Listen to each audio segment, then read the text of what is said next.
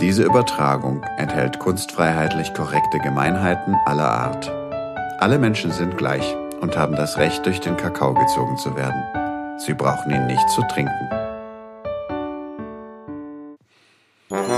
Herzlich willkommen zu Liebe. Bayern, dem Podcast über Kultur, Reisen und Überraschungen in Bayern. Mein Name ist Andrea Pauli. Servus, grüß euch. Herzlich willkommen zu Liebe. Bayern auch von mir. Mein Name ist Stefan Hanisch. Ich bin euer zweiter Kulturreiseleiter heute in unserer ersten Kulturreise. In der vergangenen Sendung haben wir mit euch eine Urlaubsreise unternommen und jetzt, wie versprochen, unsere erste Kulturreise. Dazu haben wir auch heute wieder einen Gast. Diesmal ist es Detlef Neufert. Der hat einen Film gemacht über einen Jugendlichen von einem Stamm von Kopfjägern in Myanmar. Und was der im Vorzimmer von Münchens Oberbürgermeister zu suchen hatte, das verraten wir euch heute. Außerdem haben wir einen kleinen Sprachkurs. Das kleine Alpinum heißt er. Wir haben Liebesbotschaften, es gibt was zu gewinnen und wir erklären, wie die Franken das Abendland erfunden haben. Klingt nach einem sehr vollen, spannenden Programm. Vielen Dank, liebe Andrea. Legen wir direkt los. Ja, bevor wir anfangen, müssen wir noch ein bisschen was richtigstellen aus der vergangenen Folge. Ne? Wir haben nämlich Zuschauerpost bekommen. Ja, ihr habt uns völlig zu Recht ertappt. Vielen Dank für die Rückmeldungen. In unserer allerersten Folge, Der Winter im Chiemgau haben wir von der seligen Irmengard und ihrer adligen Verwandtschaft gesprochen. Und ich habe aus Versehen gesagt, sie sei eine Urahnin von Karl Martell. Ist sie natürlich nicht. Karl Martell ist der Urahn der seligen Irmengard und hat ziemlich genau 200 Jahre vor der seligen Irmengard gelebt zu den Franken, zu den Karolingern und Merowingern und wie sie Europa und im Allgemeinen das christliche Abendland erfunden haben, kommen wir später noch. Und dann haben wir noch einen kleinen Nachtrag zur seligen Irmengard und ihrer Familie. Mir ist plötzlich eingefallen, dass Josef Hader von der heiligen Vorhaut erzählt hatte in seinem Programm Privat. Was ich zu dem Zeitpunkt nicht wusste, erst nun, ist, dass die selige Irmengard insofern eine familiäre Beziehung zum Sanctum Preputium, so heißt diese christliche Reliquie hat, als ihr Urgroßvater Karl der Große, als er in Rom eingezogen ist und zum Kaiser gekrönt wurde, von welchem Papst weiß ich jetzt nicht mehr, jedenfalls hat der Papst ihm zur Feier des Tages das Sanctum Preputium feierlich übergeben, zum Zeichen seiner Anerkennung. Leider ist das Sanctum Preputium, das bis 1983 umhergetragen wurde und eine sehr aufregende Geschichte hinter sich hat, mittlerweile verschollen. Wir wissen nicht, ob es nun doch auferstanden ist oder ob es vielleicht in irgendeinem Schrank liegt. Ja, wir gehen der Sache noch nach. In der Zwischenzeit hast du aber über andere Reliquien noch ein paar Infos, Andrea. Genau, nachdem du mich ja in der ersten Folge mit diesem Thema so ein bisschen überrascht hast. Ich wusste nicht, dass du. Habe ich mich selbst überrascht. Entschuldigung. Das hat man ein bisschen gemerkt.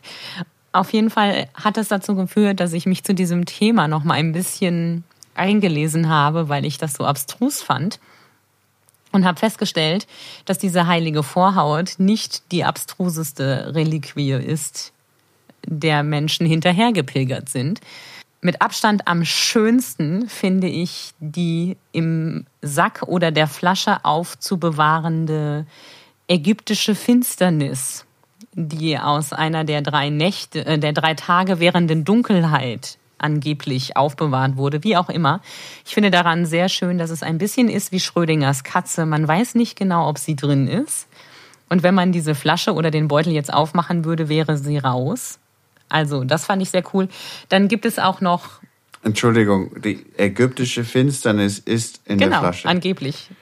Und was hat sie mit dem Christen naja, zu sie, tun? Die ägyptische Finsternis ist ein Ereignis, das sich in der Bibel findet. Und mh, genau. Äh, Nacht über Kairo oder ja, was stelle ich mir Ägyptische? Finsternis, drei Tage währende Dunkelheit, Exodus 10, 22. Ach ja, genau. Mhm, mhm. Mhm, mhm. Fällt es dir auch wieder ein? Dann fand ich auch sehr spannend äh, der Atem Christi inklusive Heiligem Geist, Barthaare von Noah und, Achtung, kein Scherz, die Äpfel des Esels, der Jesus am Palmsonntag getragen haben soll. Und mit Äpfel meine ich nicht die zum Fressen. Ja, ja. Eselsäpfel. Also. Aha. Okay, und wo werden die aufbewahrt? Die Reliquien, diese. Die Eselsäpfel. Kann man die aufsuchen als Pilger? Wahrscheinlich gibt es sie noch irgendwo. Ich habe jetzt allerdings nicht auf dem Schirm, an welchen Orten die angebetet werden. Kann auch sein, dass sie sich in irgendeiner sehr großen Reliquiensammlung befinden, die einige Adlige angelegt haben vor sehr langer Zeit. Ja, solange sie es noch haben. Die heilige Vorhaut ist ja, wie gesagt, verschollen seit 1983. Wenn jemand weiß, wo sie ist, bitte Meldung an redaktion.liebe.bayern. Da müssen wir allerdings gut aufpassen, denn es wäre nicht das erste Mal, dass behauptet wird, dass jemand anders die wahre Reliquie hat. Es gab nämlich mehr als eine angebliche Vorhaut, Christi. Nein, kann, es kann nur eine geben. ja, aber mehrere, mehrere diverse haben behauptet, sie hätten die richtige. Aha, aha. Das ist immer insgesamt ein Thema, deswegen gab es ja auch Reliquienstreit immer wieder, gell? Aber eigentlich wollten wir ja, ja gar nicht so sehr oh. über das Christentum reden in diesem Podcast. Wir sind jetzt etwas abgeschweift. Ja, gut, dass wir es geklärt haben. Worüber reden wir heute? Heute reden wir unter anderem über Myanmar. Wir haben einen Gast, der uns ein ziemlich spannendes Projekt vorstellt. Das ist der Detlef. Ja, der Wahl-Chiemgauer Regisseur und Autor Detlef Neufert. Die Überleitung vom Christentum zum Detlef fällt natürlich sehr leicht. Du hast ein Buch geschrieben mit dem schönen Titel Neues vom Auferstandenen, in dem du Jesus interviewt hast. Jetzt aber ein völlig anderes Projekt realisiert, nämlich ein Dokumentarfilm über besagten Teenager aus dem Kopfjägerstamm der Naga. Lieber Detlef, Erzähl uns doch bitte von diesem Projekt. Wen hast du da geholt? Geholt habe ich Bibi, das heißt Brave Boy. Bibi kommt aus dem Nagerland, ehemalige Kopfjäger. Das haben die zwar vor 100 Jahren jetzt aufgegeben aufgrund der britischen Missionierung. Und über ihn habe ich einen Film gemacht. Und dieser Film heißt Bibi und die Schule am Fluss und es ist ein wunderschöner Film geworden. Und ich verspreche jedem Zuschauer, dass nach 30 Sekunden jeder sich in diesen kleinen Nager verliebt. Nagas sind Kopfjäger. Moment mal kurz. Ähm, was genau sind Kopfjäger? Ist es das, was ich mir gerade darunter vorstelle? Äh, wenn du dir das persönlich vorstellst, dann ist das, dass du ein Nebenstamm bist oder ein Stamm außerhalb deines eigenen Stammes. Also außerhalb von Bayern wären das jetzt die Baden-Württemberger zum Beispiel. Da sind dann die Kopfjäger hingegangen, haben so ein paar Köpfe sich geholt und die baden-württembergischen Köpfe dann sozusagen an ihre Hütten in Bayern genagelt, weil die baden-württembergischen Köpfe sehr, sehr fruchtbar sind und die bayerischen Weizenfelder dadurch noch fruchtbarer wurden. Die Frauen in Bayern durch die baden-württembergische Köpfchen noch fruchtbar wurden. Das heißt, es ist ein sehr spirituelles äh, Volk. Und Bibi ist ähm, von ganzer Seele natürlich auch ein Naga. Die leben zwischen in Burma und bis an den Himal Himalaya hoch. Und wir haben Bibi nach, nach München geholt aufgrund einer Promotion-Tournee und haben ihn dann mit seinem Nagerkostüm über die ähm, Kaufingerstraße äh, laufen lassen mit seinem Speer. Das war natürlich wunderbar und haben dann eine Rathausbegehung gemacht und sind bis zum Zimmer von Dieter Reiter vorgedrungen. Seine Sekretärin kam total begeistert raus, weil so einen hübschen und würdigen Nager hat sie in ihrem Leben noch nicht gesehen. Und der Bürgermeister war wirklich ähm, enttäuscht, dass er nicht da war an dem Tag und sich den Bibi selber angucken konnte. Mhm, mhm, mhm. Und meinst du, der Dieter Reiter hätte dann vielleicht mal den politischen Gegner gerne mit der Spiritualität des Nagervolkes vertraut gemacht, zwecks Traditionsaustausch? Die Gefahr ist natürlich, wenn du dann sozusagen ähm, den Kopf deines politischen Gegners holst, dann muss der dich ja fruchtbar machen. Ich weiß nicht, wie das ausschaut, wenn du jetzt FDP-Kopf in die CSU äh, Hütte hängst. Mhm. Ob das so viel fruchtbarer ist, als wenn du ähm, das mal lieber sein lässt. Übrigens, Fotos von Bibi in seiner prächtigen traditionellen Tracht im Münchner Rathaus und auf der Kaufinger Straße könnt ihr auf unserem Instagram-Kanal sehen. Den findet ihr unter @bayernpodcast ohne Bindestrich oder auf unserer Facebook-Seite. Die Links packen wir euch in die Show Notes. Wohin bitte? In die Show Notes. Kannst du es auch normal sagen? Ja, in die Notizen, die man sieht, wenn man den Podcast in seiner Podcast-App aufruft. Aha, danke. In die Beschreibung praktisch. Genau. Okay, Detlef, aber der Bibi hat ja die Kopfjagd selber nicht mehr ausgeübt, auch seine Eltern nimmer. Wie kam es dazu? Ja, es gibt eine Richtlinie von der britischen Regierung damals, die das verboten hat. Es kamen Missionare, die haben die auch alle zu Christen gemacht, weil für die Nagas war der Kopf eine Art Gott, äh, konnte ganz leicht ausgetauscht werden mit der Idee des christlichen Gottes. Und die Nagas sind in Asien das größte christliche Volk. Wie ist es überhaupt dazu gekommen, dass du diesen Film gemacht hast? Was hat Bayern mit Burma zu tun? Was hat ein Regisseur vom Chiemsee in Myanmar zu tun? Bayern, Starnberg, viele reiche Sponsoren, die in Burma tätig sind, die eine Schule da aufgebaut haben, in der sehr viele Ethnien verbunden werden. Also Burma ist ja immer noch so mit vielen ethnischen Konflikten. Das heißt, sind kleine, kleine Stämme, die mit dem anderen Stamm nichts zu tun haben. Es gibt 135 verschiedene Dialekte, die sich untereinander gar nicht verständigen können. Und das ist natürlich für ähm, eine Nation, wie in Burma geschaffen werden soll, sehr, sehr schwierig. Und diese Sponsoren haben mich gefragt, ob ich einen kleinen Werbefilm für ihre Schule machen kann. Ich habe dann gesagt, okay, ich gucke mir das an und habe dann statt einem 10-Minuten-Film einen 108-Minuten-Film äh, gemacht, der ähm, sich mit dem Leben dieser Kinder beschäftigt und hauptsächlich die ähm, Geschichte von Bibi erzählt. Und das Spannende ist eigentlich, man denkt, Burma, okay, weit weg, Nagaland, überhaupt, was ist das? Das Schöne ist, diese Kinder sind genau wie die Kinder in Deutschland oder in Europa. Wir haben den Film hier in München im Kino gezeigt vor 80 pubertierenden 14- bis 16-jährigen Mädchen. Die Lehrerinnen haben mir vorher gesagt, du äh, sei nicht böse, wenn die alle aufs Handy gucken, ständig aufs Klo müssen oder mit Popcorn werfen. Was eingetreten ist, wie gesagt, nach 30 Sekunden Bibi schauen, die waren mucksmäuschenstill bis zum Ende des Films. Es wurde dunkel, es wurde noch nichts gesprochen und auf einmal ging ein Sturm der Begeisterung los. Die haben in die Hände geklatscht, die haben Bravo geschrien, die haben mit den Füßen getrampelt und sind hinterher an mir vorbeigegangen und haben gesagt, wir sind so dankbar, dass dieser Junge uns zeigt, dass wir alle in einem großen Zusammenhang leben, dass wir alle eins sind. Das ist Bibi. Und Bibi und die Schule am Fluss ist ein Film, der klar macht, die Menschen sind schon von klein an alle gleich. Was macht gerade diesen Jungen so besonders? Wieso hast du mit ihm den Film gemacht? Ein Mädchen hat geschrieben, Bibi ist die andere Seite von Greta Thunberg. Die ist berühmt, die ist weltbekannt.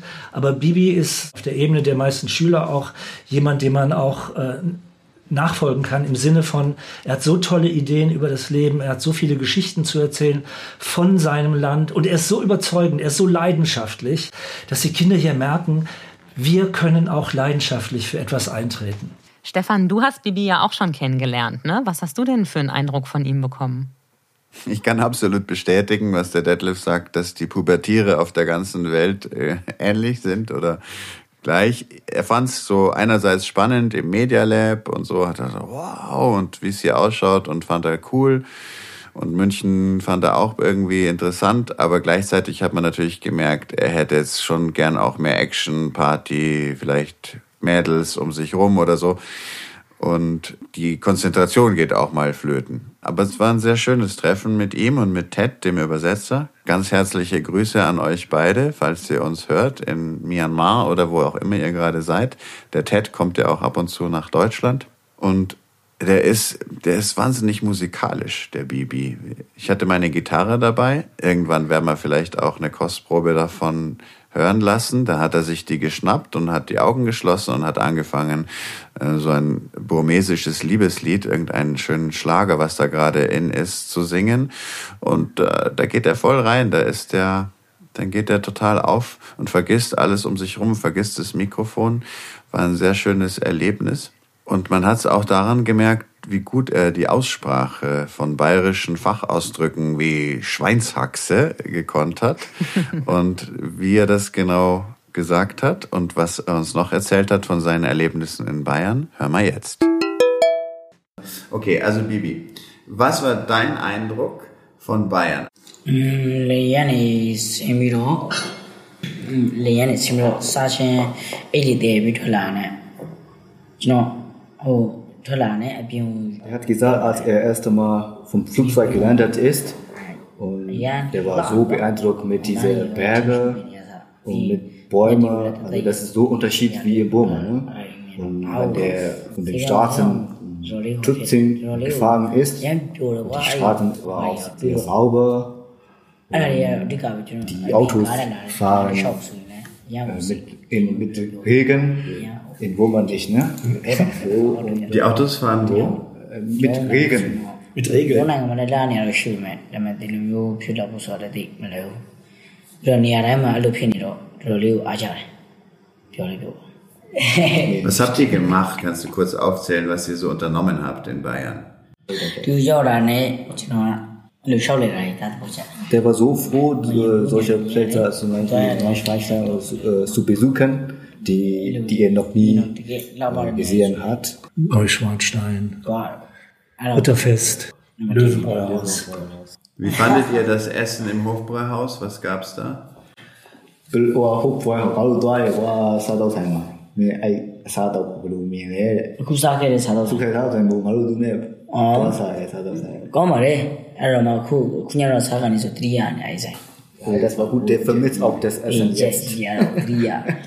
Sag mal Schweinsachse. Schweinsachse. Schweinsachse. Und? Und? Bier. Nur Bier. Hast Bier aus dem Masko getrunken? In den großen Masko? Wow, Masko. Masko nicht okay, die hört man. Ja, ja, ja. ja auch Biene. Ja, ja. die Biene mit Der glaubt hier, Bier ist ein bisschen äh, stärker wie in, wie in Burma. Und besser auch? Bude Gauna. Gauna, Gott. ist ja egal. Detlef, du organisierst ja auch ein Filmfestival. Was hat es damit auf sich und kann ich den Film über Bibi da auch sehen? Ab 2021 im Februar ganz sicher. Das Festival heißt Better World Film Festival und ist jetzt so konzipiert, dass es ähm, auf der ganzen Welt gesehen werden kann. Also ein, es ist ein Festival, in dem nur Filme gezeigt werden, die sich für Lösungen für eine bessere Welt einsetzen. Jeder kann Jurymitglied werden. Das heißt, ähm, man meldet sich da unter dieser Webseite an, kann alle Filme sehen, muss sie auch nicht bewerten, kann aber seine Bewertung abgeben. Wir haben schon sehr, sehr viele sehr wunderbare Filme aus Afghanistan, aus Irak, aus Brasilien. Aus Bayern auch? Aus Bayern haben wir auch einen wunderbaren Film über französische Kühe. Le Vache Bavarois? Ja. Oui, je suis le vache de Bavaria. C'est incroyable, hein? Oui, c'est incroyable, mais la vache qui rit, c'est le français. Mais la vache qui ne pluie, die Kuh, die nie weint, ist die Bayern-Kuh in dem Film. La Vache connaît plus? Einfach angucken, äh, mitmachen, Filme einreichen. Wir nehmen alles, was diese Lösungsmöglichkeiten hat. Volker Schlöndorff hat uns schon gesagt, dass er diese Idee wahnsinnig gut findet, weil es Filmen eine Chance gibt, gesehen zu werden von jedem, der sich für dieses Thema interessiert. Das sind Filme, die nie im deutschen Fernsehen laufen werden. Das sind Filme, die bauen dich richtig auf. Genau wie Bibi und die Schule am Fluss. Die Homepage packen wir natürlich auch in die Show Notes. Wo boxt das hier? Kannst du es auf Deutsch auch sagen, bitte? In die Show Notes. Du kannst ja ein passendes bayerisches Wort dafür überlegen. Aha. Gut. Wer es nicht aushält bis zum Filmfestival oder den Detlef und diese schönen Projekte unterstützen will, der kann es auch im Online-Shop sich buchen. Auch diesen Link tun wir unten in die Beschreibung packen. In die Show Notes, oder Andrea? Ja, so heißen die. Gut. Also, weiter. Jetzt hat Detlef ja völlig begeistert von Bibi erzählt. Und das passt total gut zu unserer nächsten Rubrik, nämlich unserer Liebespost. Wir haben Leute gefragt, was sie lieben, was sie glücklich macht und vielleicht erkennt ihr ja die eine oder andere Stimme darin wieder.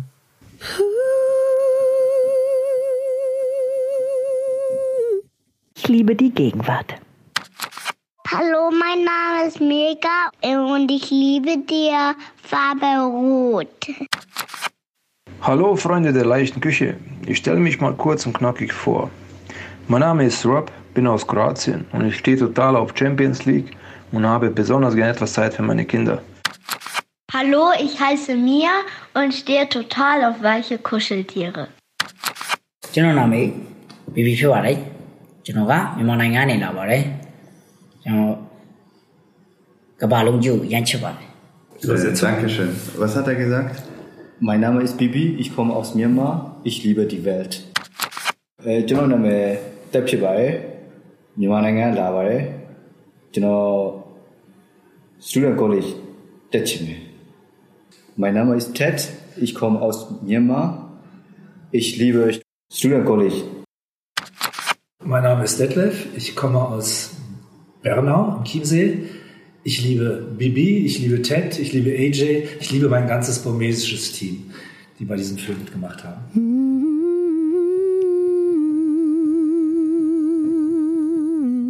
Wir würden uns sehr freuen, eure Liebespost in der Sendung zu bringen. Schickt uns eine Sprachnachricht an 0160 9688 3467. Auch die Nummer steht unten.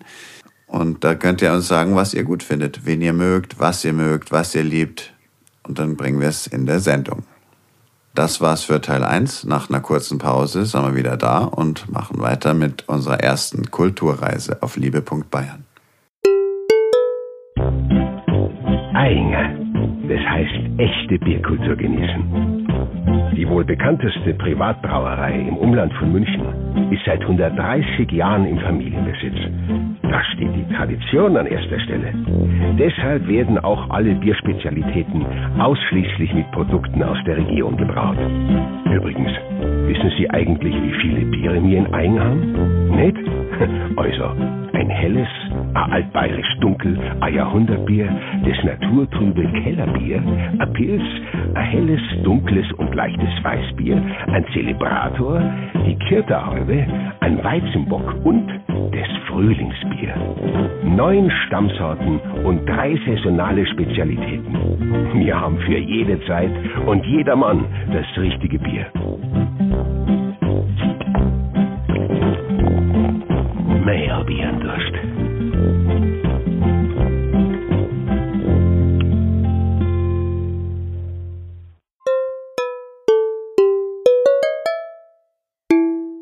Wir sind wieder da und wir machen weiter mit unserer Wortschatzkiste. Und heute geht es um den unnötigen Komparativ. Stefan, das ist ein Lieblingsthema von dir, oder? Ja, da habe ich nicht lange überlegen brauchen, mit was greifen wir als erstes in die Wortschatzkiste, nämlich was tun wir da bitte raus? Und es gibt ein paar Komparative, die sind nicht nur äh, unnötig, liebe Andrea, sondern die sind falsch. Sagt man nicht. Darf man echt nicht sagen. Also wir sind ja für Toleranz, wir wollen ja selber, dass die Leute, aber im wahrsten Sinn des Wortes, das tut weh. Das ist eine Vergewaltigung der Grammatik. Es ist entweder wahr oder falsch. Es gibt den wahrsten Sinn des Wortes nicht. Man sagt zum Beispiel im ersten Sinn des Wortes oder im besten Sinn oder im, im viele sagen buchstäblich.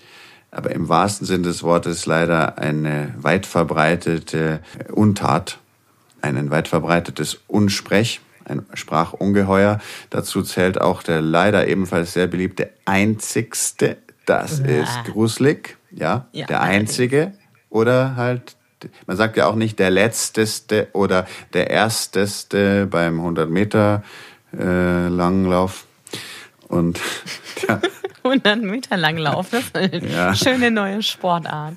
ja, 100 Meter Mist reden und man sagt ja genauso wenig bei einer Frau, sie wäre jetzt die schwangerste Frau im ganzen Kreissaal. Ja, also könnte man jetzt sagen, aha, klar, aber bei den anderen Sachen müsste es eigentlich bitte genauso klar sein.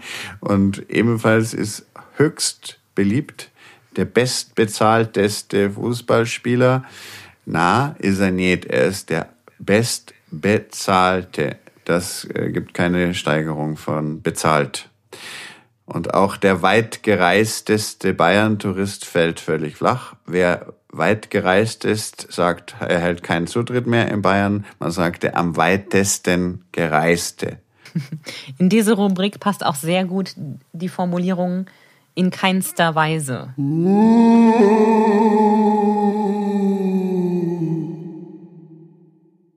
Jetzt pflegen wir den bayerischen Dialekt bzw. die bayerischen Besonderheiten der Sprache. Dafür hat sich Stefan ein Buch rausgesucht mit dem wundervollen Titel Kraftbayerisch. Geschrieben hat das Georg Query und nur schon mal, um es vorwegzunehmen, es gibt darin den Bezug auf das bayerische Vaterland. Dabei geht es nicht um die Landschaft oder das Bundesland, das es in der Form damals zu diesem Zeitpunkt noch gar nicht gab, sondern es geht um eine Zeitung. Das Bayerische Vaterland war eine Zeitschrift, die sich ziemlich deutlich gegen den damaligen Reichskanzler und die damalige Reichspolitik gestellt hat. Und zwar so sehr, dass der Verleger und Redakteur dafür sogar hinter Gitter musste. Der Verleger war der Dr. Siegel und das Bayerische Vaterland hat da schon Aufsehen erregt und unter anderem darum geht es in der Geschichte. Erwähnenswert ist vielleicht noch, dass das bayerische Vaterland zwar auch im Zeitgeist leider stand des 19. Jahrhunderts, in dem eine leider auch sehr urchristliche und unheilige Tradition, nämlich des Antisemitismus, vorkommt mhm. oder äh, spürbar ist. Zur Ehrenrettung darf man sagen, hat er sich sehr stark gegen Adolf Hitler eingesetzt, bis zu dem Punkt, dass sehr früh, ich glaube schon 1934, das bayerische Vaterland von den Nationalsozialisten verboten wurde. Und er hat sich in Bayern unsterblich gemacht, denn auf ihn geht angeblich der Begriff Saupreis zurück. Dieses Buch stand auch eine ganze Weile auf dem Index. Ja, stand auf dem Index. Ludwig Thoma, Ludwig Ganghofer und andere Prominente haben sich für den Georg Query stark gemacht und haben gesagt, er sagt es ja nicht selber, sondern hat dem bayerischen Volk aufs Maul geschaut. Und das ist halt nicht immer jetzt in gehobenem Kreise, würde man sagen, hochfein gewesen, was er dann, der Volksmund dann von sich gegeben hat. Und deswegen hat er das Zuchthaus vermeiden können und das Buch ist nicht gecancelt worden. Und ja, jugendfrei ist es freilich nicht. Ich habe aber eine Stelle gefunden, die man jetzt auch im Zweifel noch äh, den Kindern vorführen könnte, in dem es um das Verhältnis zwischen Preußen und Bayern geht. Kapitel Preußen mit B, freilich. Wenn der Dr. Siegel in seinem bayerischen Vaterland, besagter katholischen Zeitung, auch die Preußenfeindschaft ziemlich in die Länge zog, so vermochte es sie doch nicht zu einer ernsten Eigenschaft in unserem Stammescharakter zu erhärten. Sein Witz verdarb die grimmige Absicht. Um ein Beispiel anzuführen. Sagt man Odysseus oder Odysseus? Rimpfig, man sagt doch auch nicht Saubreus, man sagt Saupreis. Einer Siegelschen Anekdote sei hier noch Erwähnung getan. Kommt ein Preis ins Hofbräuhaus und lässt sich vom Kolporteur zwei Blätter geben, das Berliner Tagblatt und das Bayerische Vaterland. Das Tagblatt liest er, das Vaterland legt er auf die Bank neben sich. Frägt ein Münchner, also bayerisch oder münchnerisch darf man natürlich sagen frägt, obwohl es eigentlich heißt fragt, frägt also ein Münchner, warum lesen Sie nachher das Vaterland nicht? Der Preis? Das Tagblatt ist für den Geist, das Vaterland für hinterlistige Zwecke. So, sagt der Münchner, wann's diese Woche lang so treiben, na werden's am Arsch bald gescheiter sein als wir im Kopf. Sie Schnapspreis sie. Schnapspreis ist auch schön. Danke, Stefan. Okay, sehr gerne. Also das war also aus dem Kapitel Preisen von Georg Queris Kraftbayerisch, neu aufgelegt vom Alitera Verlag. Vielen Dank an Vanessa von Broff.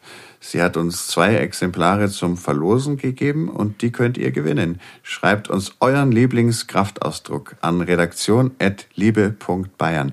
Noch besser per Sprachnachricht an 0160 9688 3467. Und was ist mit Leuten wie mir, die nicht so gut auf Bayerisch fluchen können? Du probierst es und wir prüfen das. Also wenn man es auf Bayerisch auch aussprechen kann, dann machen wir es möglich im Sinne der Völkerverständigung. Na, wie nett. So wir. Sehr gut. Gut, das langt für heute, da die Song. Nein, nein, nein, nein, nein, nein, nein, nein. Du hast mir noch versprochen, dass du mir erklärst, warum die Franken das Abendland erfunden haben. Ohne das kommst du hier nicht raus heute. Mhm, ja, stimmt. Fast vergessen. Ja, kann man so sehen, dass die Franken das Abendland erfunden haben. Der erste christliche fränkische König war Chlodwig I. Clovis heißt er bei den Franzosen, daraus geht ja auch der Name Louis dann hervor. Und Ludwig. Ludwig bei uns, hm. genau. In Bayern Wiggerl. Deswegen wissen wir auch nicht so genau, wann sich das K von Klodwig abgeschliffen hat bei der Lautverschiebung. Viele lassen das Abendland ja fast täglich untergehen, wenn der Tatort ihnen nicht gefallen hat, der Fußballverein verloren hat oder vielleicht der Nachbar gerade zur falschen Uhrzeit bohrt. Aber weiß jemand, wann es aufgegangen ist? Die Franken wissen es wahrscheinlich sehr viele. Der erste fränkische christliche König war Chlodwig. Und deswegen spricht man da von der Geburt des christlichen Abendlandes, weil es eben der Moment ist, in dem die heidnischen Germanen, von denen die Franken die meisten anderen schon unterworfen hatten oder später noch unterwerfen sollten, auch die Sachsen und die Bayern schließlich ins Frankenreich einverleibt waren, in dem Moment, wo die sich zum Christentum wandeln, weil es von oben diktiert wird. Von ganz oben? Ja, natürlich, von ganz oben. Äh, komme ich noch gleich dazu, wie es, wie es dazu kam. In dem Moment wächst dieser Kulturraum zusammen, wo vorher die von den Römern eroberten Gebiete nur christlich waren, weil Rom hatte ja Staatsreligion Christentum, weil die Mama vom Konstantin ihm das gesagt hat, macht es mal. Und er war folgsam oder sie sehr streng oder beides. Aber die Germanen waren ja nicht äh, erobert und somit auch nicht christianisiert worden. Auch die Franken waren heidnisch. Die haben eine ganz lustige Schöpfungsmythologie. Erzählen wir euch ein andermal Mal die Geschichte, wo das auf ein Wasserbüffel oder so ein Wasserbüffelartiges Tier zurückgeht, ein göttliches. Und ein Nachfahre davon war der Chlodwig, das Geschlecht der Merowinger. Geht zurück eben auf den Merowech. Und der Chlodwig war aber auch ein überzeugter Anhänger von Odin und Thor und diesen ganzen germanischen Göttern. Der Franke sagt heute noch, wenn sein Fußballverein äh, trifft, dann sagt er immer noch Dor. Und die, die, die Franken waren aber auch immer schon sehr dickköpfig und seine Frau war Christin vom Chlodwig. Die Frau war von den Burgundern, war Christin und hat ihn Tag ein, Tag aus, wann sie ihn zu greifen bekommen hat, hat sie gesagt, das macht halt Gott. Bei uns auch. Und er hat gesagt, na, passt schon. Er war zufrieden mit Odin und Dor und hat gesagt, lass mal gut sein. Aber in einer Schlacht lief es mal sehr schlecht und er war nicht glücklich mit der Leistung von Odin und Dor und hat gesagt, ähm, lieber Gott, wenn du mir hilfst gegen die Alemannen, das ist hier in den 490er Jahren, also im fünften Jahrhundert, Ende des fünften Jahrhunderts nach Christus, wenn du uns hilfst gegen die doofen Alamannen, dann ist bei uns auch Gott. Dann werde ich Christ und alle Franken auch und alle Germanen auch. Also alle gleich mit. Genau, das stand dann halt zur Auswahl Taufe oder Tod. Und dann haben viele gesagt, okay, Taufe. Und so war das.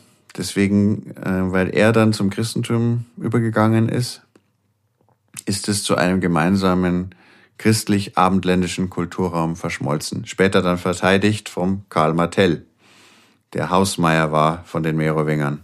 Da schließt sich ja ein bisschen der Kreis. Wenn ich dir vorhin richtig zugehört habe, dann war eben dieser Karl Martell ja Irmingards Urahn. Mhm. Ja, das ist richtig. Er ist der Urahn. 732 war die Schlacht und er gilt als der Begründer des Herrschergeschlechts der Karolinger. Die Merowinger, auch wenn sie von einem göttlichen Wasserbüffel abstammen, waren dann irgendwann sehr schwache Könige. Major Domus, Hausmeier, waren äh, der Karl Martell. Also das war so bei Game of Thrones würde man sagen The Hand der König will gerne jagen und sein Königsein genießen und äh, wer macht das ganze Herrschen und diese ganze Verwaltungsarbeit?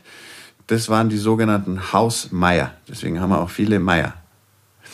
Die, viele, die Meier heißen, von einem Hausmeier abstammen, von so einem ersten Minister, würde man heute vielleicht sagen oder später sagen. Und der Sohn vom Karl Martell hat dann gesagt, jetzt langt's, jetzt machen wir selber König wenn wir hier die ganze Arbeit machen und so, und die sind eigentlich nicht mehr recht stark, die Merowinger, wir lösen die jetzt ab, hat mit dem Papst dann einen Handel gemacht und deswegen ist, der, kann der Papst eigentlich jeden Tag sich den, bei den Franken bedanken für seinen Vatikanstaat. Die ganzen Gebiete da, die Papal States, äh, päpstlichen Gebiete in, in Mittelitalien, hat der Pippin, der Dritte, glaube ich, Pippin der Dritte, dem Papst gegeben und hat nämlich vorher gesagt, du, also wie, was meinst du, wer sollte eigentlich regieren? Und übrigens, äh, ich könnte dir, wenn ich der König wäre, der König der Franken wäre, könnte ich dir Schutz gegen die Langobarden und andere anbieten und auch so ein paar Gebiete, dass du ein bisschen äh, ein eigenes Land hast, wie wäre das? Und was meinst jetzt du, wer sollte herrschen? Und da hat der Papst gesagt, ja, Gott will unbedingt, dass da die Königskrone ist, wo auch die Macht ist. Und das war dann der Wechsel von den Merowingern zu den Karolingern, der Familie von der seligen Irmingard vom Chiemsee. Und hier schließt sich der Kreis. Aber zu dem Zeitpunkt war das Abendland quasi schon begründet. Ja, genau. Solange die Germanen heidnisch waren, konnte man nicht von einem gemeinsamen Kulturraum sprechen. Und ab dem Zeitpunkt taucht dann auch irgendwann der Begriff der Europensis auf. In der Beschreibung von dem, was heute Europa ist. Also wenn du so willst, kannst du auch sagen, Franken hat Europa erfunden. Eieiei, das ist ganz schön schwere Kost für die, die glauben, Franken wäre ein Teil von Bayern. Also wenn man sich das jetzt mal historisch anguckt, muss man ja zugeben, es ist eigentlich andersrum.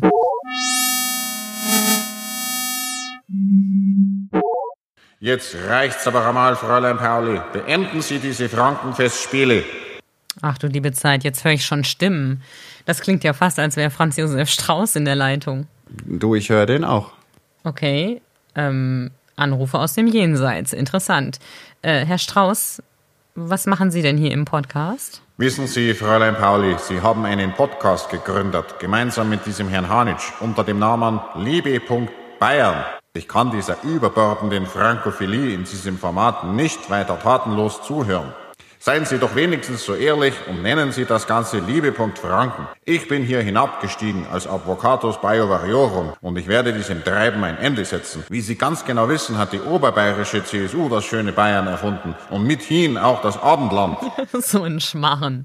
Ich habe gedacht, Gott hat Bayern erfunden oder wenigstens, dass der Gletscher das modelliert hat. Ja, und außerdem gibt es die CSU ja erst seit 1947. Also ist im Vergleich dazu, wie lange es Bayern gibt, schon ganz schön spät.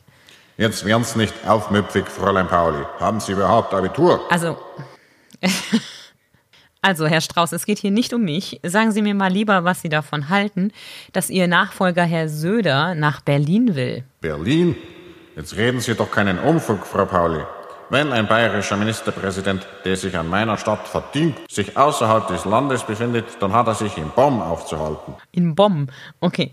Also das mag Ihnen auf Ihrer Wolke da oben entgangen sein, aber Bonn ist schon lange nicht mehr die Bundeshauptstadt, das ist mittlerweile Berlin. Berlin gehört zur Hälfte dem Russen. Darum muss ich mich schleunigst kümmern. Schauen Sie, dass Sie diesen Podcast wieder in Ordnung bringen, Fräulein Pauli und Herr Hanitsch. Ich werde jetzt ein paar Geistesblitze in den Herrn Söder hineinfahren lassen. Egal, wo er sich gerade befindet. Na, da sind wir ja mal auf Söders neue Ideen gespannt. Ade. Ja, Gottes Willen. Da kann der Söder sich ja auf was gefasst machen. Mhm. Vielleicht beruhigt sich der Herr Strauß auch, was unseren Podcast Liebepunkt Bayern betrifft. In der nächsten Folge haben wir einen Gast aus Niederbayern, nämlich den alternativen Seelsorger Anton Aschenbrenner.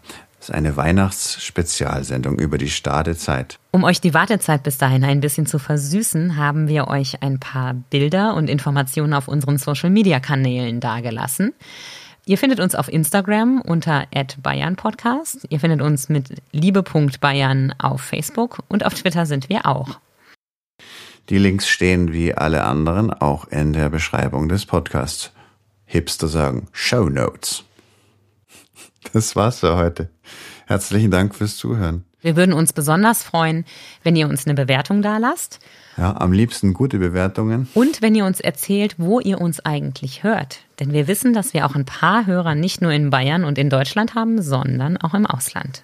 Das fänden wir sehr spannend. Bleibt's gesund. Beerzt uns bald wieder bei liebe.bayern. Pfiat euch. Pfiat euch.